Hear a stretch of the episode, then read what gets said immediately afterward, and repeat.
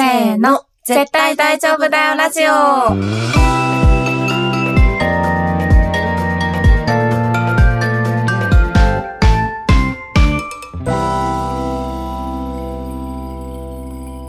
萌えです。愛です。このラジオでは、クリエイティブ業界に身を置き、日々をサバイブする女子二人が、漫画やアニメをはじめ、自分たちを大丈夫にしてくれるものについて、愛を込めて話していきます。はい。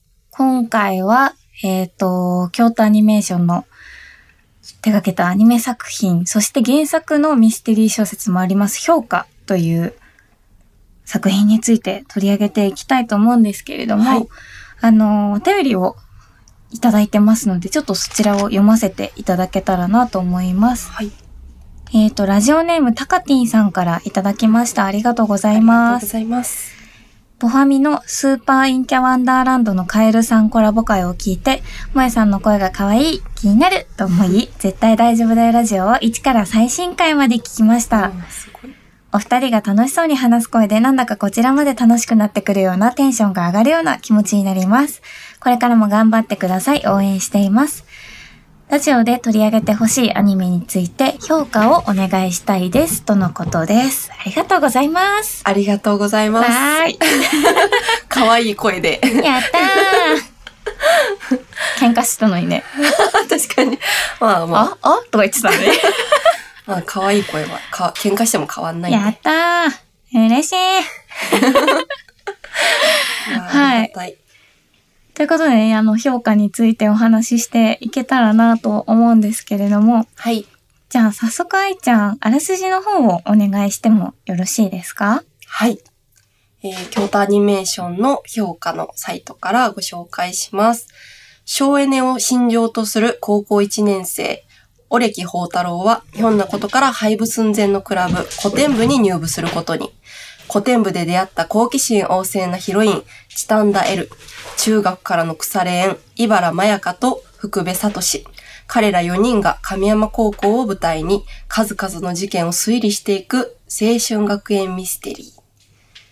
はい。ありがとうございます。こちらの評価というものなんですけれども、あの原作の小説がありまして、こちらがあの米沢ほのぶさんという方が作者の、えっと、ミステリー小説になっています。で、えっと、小説自体はあの2001年の10月頃から刊行されているもので、角川の方であの読むことができるもので、まあ何ですかね、青春ミステリーというか、うんうん。いわゆるラノベと、うん。あせラノベ青春ミステリーをこう掛け合わせたような、うん。まあ、あの小説になっているんですけれども、もともと米沢さんがご自身であの個人のあの小説サイトを持っていて、うんうんまあ、その中であの好評だったものがあの古典部シリーズの元になっているみたいです。なるほど。はい。で、えっと、アニメ化されたのが、2012年の春クールから、まあ、2クール契約、あ、2クール連続だったので、9月までの秋クールのところまでですね。で、えっと、まあ、あの、ミステリーというものなんですけれども、すごくその殺人事件とかが起こるわけではなくて、うんまあ、本当に高校生たちの日常の中にあるうんちょっとした違和感とか不思議とかをこう、まあ、オレキ宝太郎くんが中心になって、こううん古典部のみんなで解決していくっていう話になっています。はい。はい。で、私は、えっ、と、前もちょっと、その、ギュンの回かな、うんうん。で話したと思うんだけど、最初授業で見たんだよね、大学の。うんうんうん。大学の授業で、なんかそのオタク文化についてのうん。講義を取っていた時に、まあ、先生が、いやー、これはめちゃめちゃ面白いんですよね、みたいな感じで、突然大スクリーンで映し出したのがうん。評価の1話とかで、うんまあ、それで、お、おもろいやんけ、つって自分でその見たっていうのが最初だったので、まあ、多分大学2年生の本当にリアルタイムぐらいの時から、あの、見てはいるんだけれどうんも、うんまあ、ちょっと久々にというか、あの、まあ、最近になって去年あたりに見返して、あの、ギュンときたキャラランキングにつながったっていう感じですね。なるほど。はい。で、愛ちゃんは初めて。そうですかね。な？あの、評価自体は結構高校生の時かな？私が多分高校生の時に、ああ、そうか、うんそうだ、高3ぐらいか、愛ちゃんが。高3ぐらいの時に、多分リアルタイムで見てた人たちからは、勧められてはいたけれども、うん。あ評価っていういいアニメがあるんだなぁと思って、ここまで生きてきたと言って、ここでまた。評価との縁がつながったので、タカティンさんのおかげで、そうですね。はい、今回見ました。はい。いや、ど、どうでしたか？その、なんか評価って、うん。なんだろうな、私結構好き嫌いあるアニメなんじゃないかなってちょっと思って、うんうんなんだろう、もう、京アニのすごい、まあ10年以上前のアニメだとは思えないぐらいすごい綺麗な作画で、うん。その辺はすごい結構好きだな、みんな好きなんだろうなと思うんだけど、うん。なんか話の内容的にはちょっと回りくどかったりとか、うんうんミステリー、わかりやすさは、ミステリーとしてのわかりやすさはあるんだけど、うんそれ以外のところでのわかりづらさみたいなのも同時に存在するなっていう感覚の作品だなって思ってたの。うんうんうんだからど、どうだっただろう愛ちゃん的に。そうですね。でも、もともとミステリーは大好きなんですよ。うんうんうん。最近は読めてないけど、ん結構あの、それこそ前言った、あの、夢水清志郎とかを読んでた時に、うん。もう夢水清志郎に出てくる、あとコナンに出てくるはいはい。ミステリー作品を全部読んでたりとかしたから、えー、結構クリスティとかが出てきて、はいはいはいあ、あれか、みたいなのとかがあって、そこで結構こう入りやすかった。っていうのはありどね。でもまあ確かにうん結構、なんか短編と若干長編みたいなので構成されてるじゃないですか。で、あの、短編のところ、まあ最初の第1話から、はいはいはいはい。どれぐらいかな ?4 話ぐらいまでうん。は結構こう、なんか作業をしながら見るみたいな感じだったんですけど、あの、どこどこでグッときたの？結構経ってからなんですけど、これ愚者って読むのかな？愚者のエンドロール,、うんエンドロール。うん。あたりでもうちょっと目が離せなくなってきて、えー、そうか。うん。そうですね。ここらまあ、辺ですね。そうだよね。なんか、結構最初は淡そう々そと進む感じちょっとあるよね。う。うん。し、ミステリー要素も結構、なんていうんですか、ささやかなうん。ミステリーだったりとかするんですけど、まあ全体的にその、すごいなんか、本当にさっき萌さんがおっしゃったように、人が死ぬとかないけど、うん。結構この愚者のエンドロールあたりから、うん。うん。なんかあの、宝太郎のこう内面が。ね、わかる。そうなんかえぐり出されるよううな、ん。これあの、評価のサイトで、うん。取材記録っていうページがあって、うん前は結構こう演出コンテを担当した方とか作画担当した方が、なんか3、4名ぐらいコメントをこう全、全話分、あの、うん載っけてるっていうすごいページがあるんですけど、ああ、そこまで見てなかった。か結構そこで、あの、監督が、はいはい。そこでかな、多分そそのあたりで監督が、ここの評価は、うん、なんか青春のトゲを描きたいっていう風に書いてたんですよね。ね。京アニ、京都アニメーションの中でもまあいろんな作風のものがあるけど、結構私が見てたものってフリーとか、響けユーフォニウムとか、もちろん中では、あの人と人のぶつかり合いみたいなのがあったりとか、トゲと言われるようなものがあったりするけど、はい。きらびやかな感じなんかあ青春の美しさみたいなものうがん。根底にはずっとあるみたいな感じだったけど、なんか評価のこのあたりって、うん本当にこうヒリヒリする感じ。いや、そうなん、評価ね、暗いんだよね、ね、結構。そうそうそう。なんかすごい絵も綺麗だし、キャラクターたちもみんな魅力的でうん。素敵だけど、うん。なんかさ、ちょっとこうヒリヒリする感じが、うんこのあたりからこう分かりやすくこう伝わってきて、うん。なんかあの、宝太郎が先輩に、あの、なたなんだっけな、こう、名字になんとか先輩って言わなくていいよみたいなことを言われて、古典部のみんなに、うなんん。か名字で先輩のことを説明するシーンがあるんですよ。うん。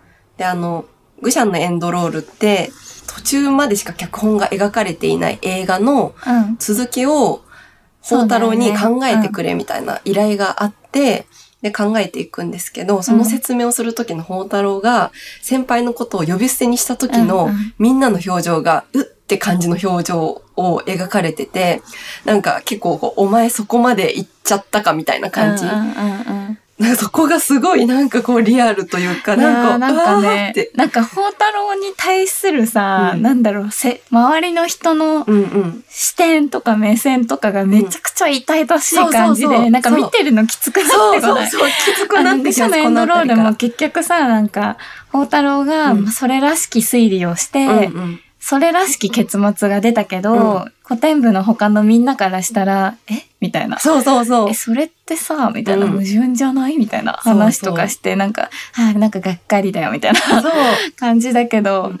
その話に至るまでの宝太郎ってめちゃめちゃ古典部のみんなの中でうん。いろんなこう事件を解決したりとか、うんうんまあ、サトシとに協力させてなんか一個でっち上げたりとかもしてたけど、うんなんか結構すごいやつポジみたいなそう。感じで確立してたのに、なんか突然あの流れで、そう。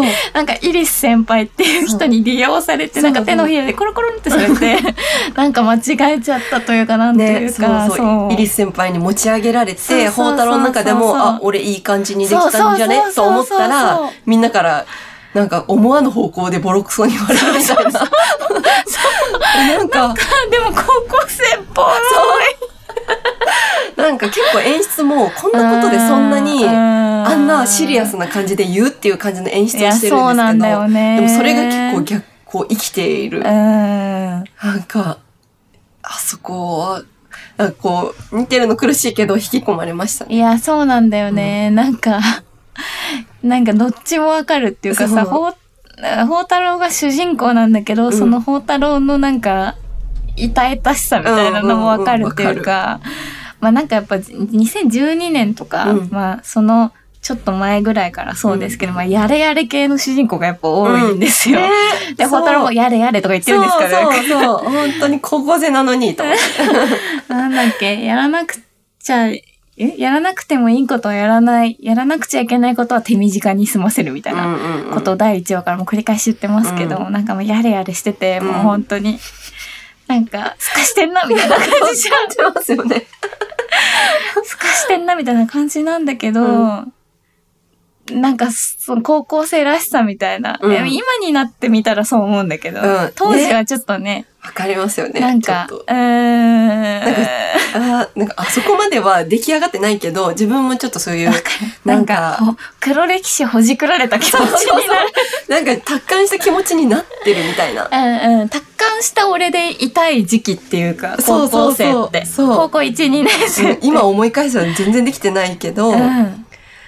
や、でもあんなにやれやれ系をうん。ぐさっと刺したのって、ね私評価が初めて見たんですけど、みんなやれやれのまま終わっていくじゃないですか。そうだね。なんかその、やれやれをいじることはあっても、うんあんな真正面から突き刺すことってないじゃん。なんか、なんだろう、またやれやれ言ってんのか、もう本当やれやれ系だね、みたいないじり方はあっても、うんうんいや、お前さ、みたいな テンションで、がっかりだよみたいな。なんか、そんなないじゃん。ないない。宝太郎は気づいてないのかい？自分の矛盾にみたいな。みたいな。いやーあそこはそうね。あ、あそこどうでしたあの、あー温泉。温泉シーン。温泉シーンはもう確かにうん。あんなに丁寧に丁寧でした。描いてるのって結構衝撃だったんですよ、うん当時。丁寧でしたし、やっぱりあの、そのさっき言った取材記録でも、演出の方の熱が半端なかった、そこのシーンの。うんはい。もうギリギリまで攻めてくださいっていうのを、いろんなスタッフさんになんか伝えて、あの、もう、こう、そこにこだわりましたってことが書かれていて、うん、うんああ、もうそれがやっぱりちゃんと届いているんだな届いてましたね。はい。なんか、やっぱりあの回は、宝太郎がちゃんと高校生、うん思春期男子っぽくていいなってはい。思って。うん、よかったです。安心しました。目回っちゃうの、ねその、エルタソの、うん。ラを想像するなど、ねうん音を聞いてね。ね。うんでもキモいけどね、ちょっと足音聞いて。うんだいぶキモいですけどね。しとしとしとみたいな足そう音聞いて。なんかチャプみたいな。チャプみたいな。ま あでも高校生だから、まあ、しょうがないですしょうがないのかな。そうだね。評価ね。ね。え、他に印象的なシーンとかありますか？いやー、私は、その、21話のサトシのバレンタインチョコ事件。あれも事件だ。あれ事件じゃない？結構。いや、あれ、結構、ショッキングだったんですけど。なんか、てか、サトシが言ってることがうんマジでわかんなかった、私。あの、こだわらない、こ。こだわらないいことにこだわるみたいな。うんなんか、お前何言っちゃってんの？そう、何言っちゃって、サトシも何言っちゃってんのって。そうそうそう。なんかすごい、いや昔の僕は勝ちにこだわっていて、みたいな。うんつまらなかったんだよね、みたいな。なんかさ、でもなんか中二病の一歩先行っちゃったみたいな感じしない？ちょっと。中二病の境地。いやサトシはもう好きなんですけど、ちょ、すごく。いや、サトシはいいですよね。ね、そう、んいいけど、もう、その、まやかちゃんのことになると、ちょっとおかしくなっちゃうのかな、と思ってお。かしいよね。ね、なんか、まやかといることがすごく楽しいから、うん何も考えなければまやかと一緒にいることをうん。選ぶけれども、からの理論が意味がわからなかったで。ですまやかにこだわるのが怖いみたいなこと？ああ、そういうことなのか。こだわらないことにこだわっているから、まやかに固執するっていうことは、うん。こだわらないことにこだわっているサトシからしたら逆の、自分がやりたいことと逆になるってことかなって理解したけど、もう全く意味がわからなかった。ねそれは誰が一体幸せなんだって思ってしまったんですけど、でもなんかあの、宝太郎もなんか、最後らへん共感してたじゃないですか。サトシが言ってたのってこういうことか、うんみたいな。え、どういうこと？全然わかんない。え、どういうこと？どういうこと？あのサトシのチョコ事件さ、うんなんか何回か見直してもマジでわかんないまま 終わるんだよね、本当に。なんか腑に落ちないの全然。ああ、なるほどねっていう感覚が得られないままなんだよね、ずっと。何年経っても。あれわかる人いる？ーいますか？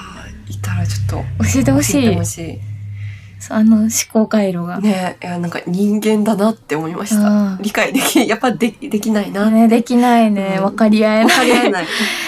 え、でもチョコ砕いて、なんか袋に入れんのやばくない？やばいですよねやばいよね。なんかその、なんだっけ、宝太郎が結構それに対して、うんうんなんかその時のお前はどういう気持ちだったんだ、みねたいな、こと。なんか理由によってはなんか怒るけどみたいな。うんうん。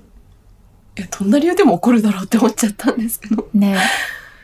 あーあんだけまやかちゃんが頑張って作ってたのに。ね。本当にね。うん。私がもらうでって感じですよ、ね。私がもらうで。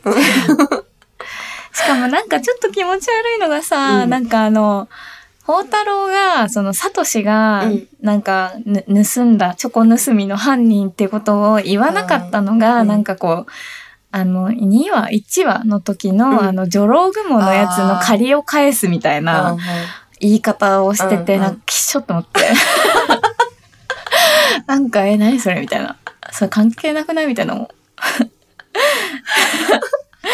ま あもちろん、その女郎雲の話もキモいんだよ、すごい。うんうん私は理解できないんだけど、あの行動を取る理由が。うんなんかその、男たち、なんか、あなんか男友達だけでこう、完結しようとしてるー感が。なんかね、上の方から完結しようとしてる。そうそうそう。でまやかちゃんも気づいてるじゃないですか。そうそうそう。あーチョコを、サトシが、ね、受け取りたくもないし、うんでも受け取らないってことも嫌だったそう、からだからもうあの、消したんだなっていうのが。ね。ね、おそらく、そんな、丁寧に消さないだろうから、うんきっと分かってたと思うんですけど、うん分かってあの、飲み込んでいる。ね、大ところ？人でいい。ね大人だね大人だよね。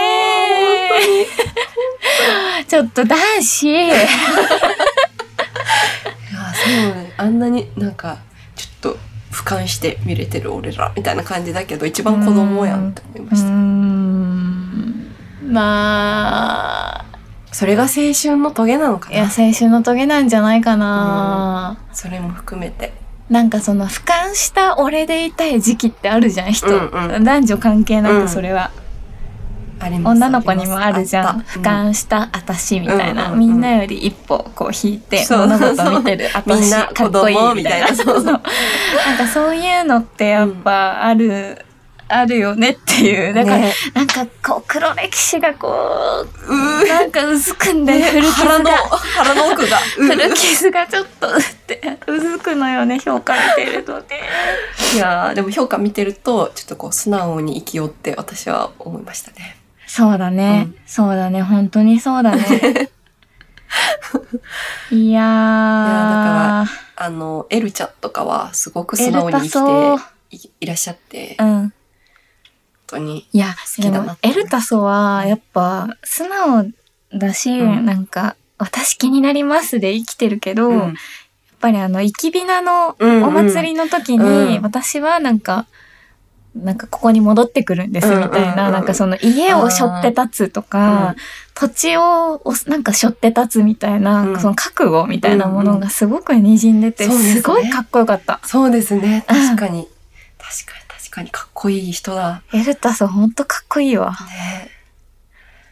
可愛いだけじゃない。うんうんうん。本当に。いや、本当になんか当時、2012年当時って、まあ私も2チャンネラーだったのですが、もうすごい大人気だったの。うん。エルタソー、エルタソーってみんな書き込んでて、うんうんなんかそれぐらい結構エル、チタンダエルっていうキャラクターが大人気だったんだけど、うんうんなんかやっぱりそれわかるなって思って。うんうんそうですね。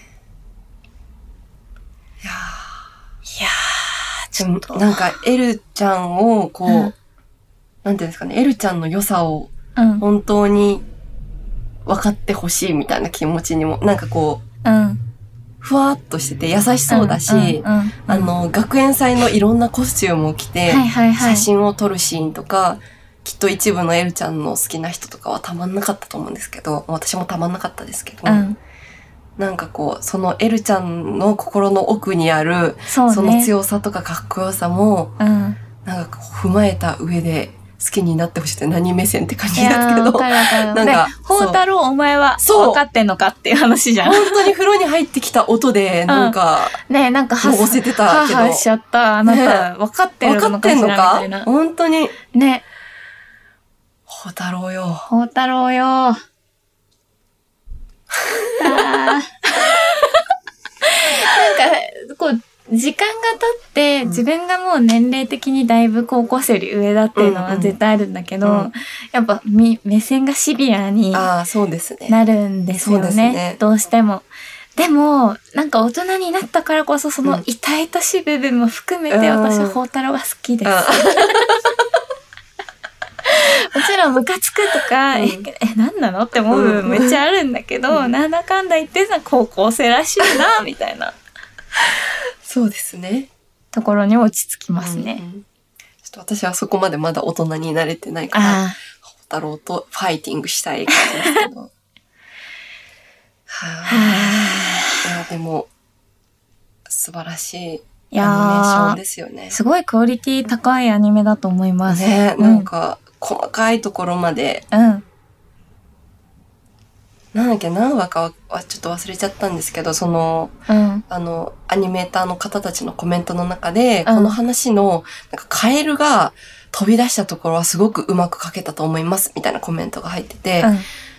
多分そのカエルが出てきた瞬瞬間なんか一瞬じゃないですか。うんでもそこにもこう自分の情熱をかけたうん。スタッフさんがいらっしゃるんだなと思ういと、もうやーね。うん。本当に頭が上がらない気持。ちですね。うん。いや、もう本当に、あのー古臭さとか全く感じない、うん。素敵な、ね、ボロクソ言いましたけど、キに対しては。ちょっとボロクソ言いましたけど、すごいいい作品だなと思いますし、なんかもう1話の時点でね、うん。なんか1話でさ、エルタソがさ、うんうん。なんか、どうして私が閉じ込められたの気づかなかったんでしょうみたいな、気になりますってなった時に髪の毛がブワーって伸びて、うんうその伸びた髪の毛が宝太郎をギュッと掴むみたいうんな。演出があって、うんなんかもうその時点で掴まれてた、私も掴まれてたって思って、エルタソの好奇心でって思って、うん。すごいよ良きアニメ、良ね、き作品です。よかったですね。あの、ちょっとやっぱりオーバーな感じの演出が、あの、うん、ほの暗い作品の中で、そうだね。光っていて、うん。うんすごい、私的には好みでしたね。ああ、よかったはいです。それはよかったです。なんやかんや、宝太郎とサトシには言いましたが、まあ、なんやかんやね。ううんん、ごめん。うん、ごめん。そういう日もある。ごめん。許して。うんごめん。ごめんね。でも全部まとめると、やっぱり、うん。いい、好きな作品だなって。そうですね。はい本当に、そう思います。なんだかんだちゃんと喋れてるね。ね。大丈夫かなとか言ってたけど。やっぱり、やればできる子やなんですよ、できる子私たちだ。な私たちって。うん。ちょっったあの、あのさ、うん昨日そのさ、はい。イベント行ったじゃん。うんうん。楽楽しかったね。しかったですね。突然のイベントの感想。これ最初に言うべきだったかもしれないけど、わかんないけど楽しかったですね。そう、あの、ネオ五条楽園と心の砂地さんのうん。二組が主催するトーク、ライ、トークライブイベントに行ってきたんですけど、はい愛ちゃんと私で。はい。天使だったなら。はい。なんか、自分たちにはできないけど面白かった。そう、なんか、あの、去年、去年というか、まあ、ほぼ1年前にうんうもん、二組でイベントをされてて、今回は、あの、私もよく話してる鍋もつのズーミンさんと、はい。あと、アラサー女子の人間観察ののんにゃんさん、はい。二人の、あの、期間限定ユニット、はい。多分、はい。グーワ的にゃずグア的にやず。も出られてて、3組でね。話されてたんですけど、なんか、でも、パワーアップ感を個人的には感じました。うん。なんかライブ感もありましたよね、すごく。ね、なんか会場もすごい、距離感とかもすごい良かったし。そうだね、うんなんか前より近かった。うん。やっぱり、なんか声かけてもらうと嬉しいね。大丈夫で。ね、嬉しかったですね絶対大。丈夫だよ。ラジオの方ですか？みたいな。うん、嬉しかった。いやー、私はゴリチラのお二人に会えたのが、私さ、それさ、すごい恥ずかしいって思ったんだけどさ、うんゴリチラさんの、いくみさんとお松さん、後ろの席に座ってて、うんうん。愛ちゃんいなかったんだよ、最初。うんうん。うんトイレかなんか行ってて。うんうん。で、私だけ座ってた時に話しかけてくれたんだけど、うん。なんかその時の会場 BGM が、うん。あの、倉木前の、あの、コナンの曲が流れてて、私が、あの、めっちゃ乗っちゃって、なんか、うーん、あいえいえって流れてきた瞬間、こういう風になんかこう体をこうすごい動かしちゃったの。そしたら、いくみさんが、あ、シークレットモエハードで乗ってたんで、萌えさんかなって思いました、みたいな感じで、声かけてくれて、え、それで気づかれるの恥ずかしすぎるとか思って。いやいや、それ乗ってないと気づかれなかったんで、ありがとうございます。あ、そうですって言って、すいません、このオタクでとか言って、なんか笑ってたんだけど、え、めっちゃ恥ずかしいみたいな。あーってなった、久々に。いや、面白いですね、それは。うん、いいエピソード。うん、はず、はずだった。でも乗ってくださったので、もやさんが二人にもお会いできてね、嬉しかったですね嬉。しかった。うんちょうど、あの、収録している今日、あの、配信再開されたというツイートを見て、はお、マジで？ああ、よかった。あ、お、お帰りなさいませとか言うのもまあ、ちょっとおこがましいかもしれないけれども、いや、はあ、嬉しい嬉しい思いました。ですね。そんないろいろな、そうね。ね、イベントもあり、ケリー。うんいや、やっぱ、ポッドキャスト、なんだろう。なんか、いつも言ってるけど、で、知り合えた方たちとか、あの、ポッドキャストなかったらきっと知り合えなかっただろうなっていや、、知り合えなかったね。ね、思うから、うん。あなんかすごい楽しかったですね、昨日。あ、なんかね、うん二次会も参加させてもらってね、ひょっこり大丈夫なのかみたいな。何もしてないけど、うちらみたいな。ね、飯だけ食わせていただうん、いて、飯だけ食わせていただいたね。そう、美味しいご飯を、なんか、人、人好きだなって思いました。キモい、キモいけど、私って人？人のことすごい好きだなって。えーいいことじゃん。いいことじゃないのよ。いやー、ね、あね。の、キモいなって思われる場合もあると思うんですけど。いやいやいや。なんかね、ポッドキャスト界隈不思議ですね。不思議で温かいですね。うん、うん、本当にうね。んミラクルを感じた私は。そうですね。なんか一種の奇跡うんだなってそうだ思いまね。す。来年も楽しみにしてます。は あ絶対大丈夫だよラジオでは皆様からの感想やリクエストなどのお便りを募集しています。お便りは各エピソードの概要欄にある Google フォームよりお願いします。お便りを寄せてくださった方には番組オリジナルステッカーセットをプレゼントしています。また、ツイッターで感想投稿も大歓迎です。ハッシュタグ絶対大丈夫だよラジオ、もしくは大丈夫だををつけて投稿をお願いします。おはカタカナです。番組のツイッターの ID は、アットマーク DAJOBU アンダーバー RADIO 大丈夫ラジオです。よろしければぜひフォローもお願いします。はい。ありがとうございました。ありがとうございました。評価とイベントの感想などをお話しました。はい。次回は、萌えさん。はい。これ何でしょうか私がね、どうしてもやりたいって言って愛ちゃんにも読んでもらったんですけど、あの、牧博地先生のいつかティファニーで朝食をという漫画についてお話できたらと思っています。はい。こちらの漫画、私がですね、本当にかなり好きなうん漫画で何回も読み返してるんですけれども、ちょっと年齢が追いついてきたことによって感情が爆発しているっていう感じで同年代ですよね、はい主人公たちと。お話できたらなと思います。はい。はい。では次回もよろしければ聞いてください。聞いてください。せーの、バイバイ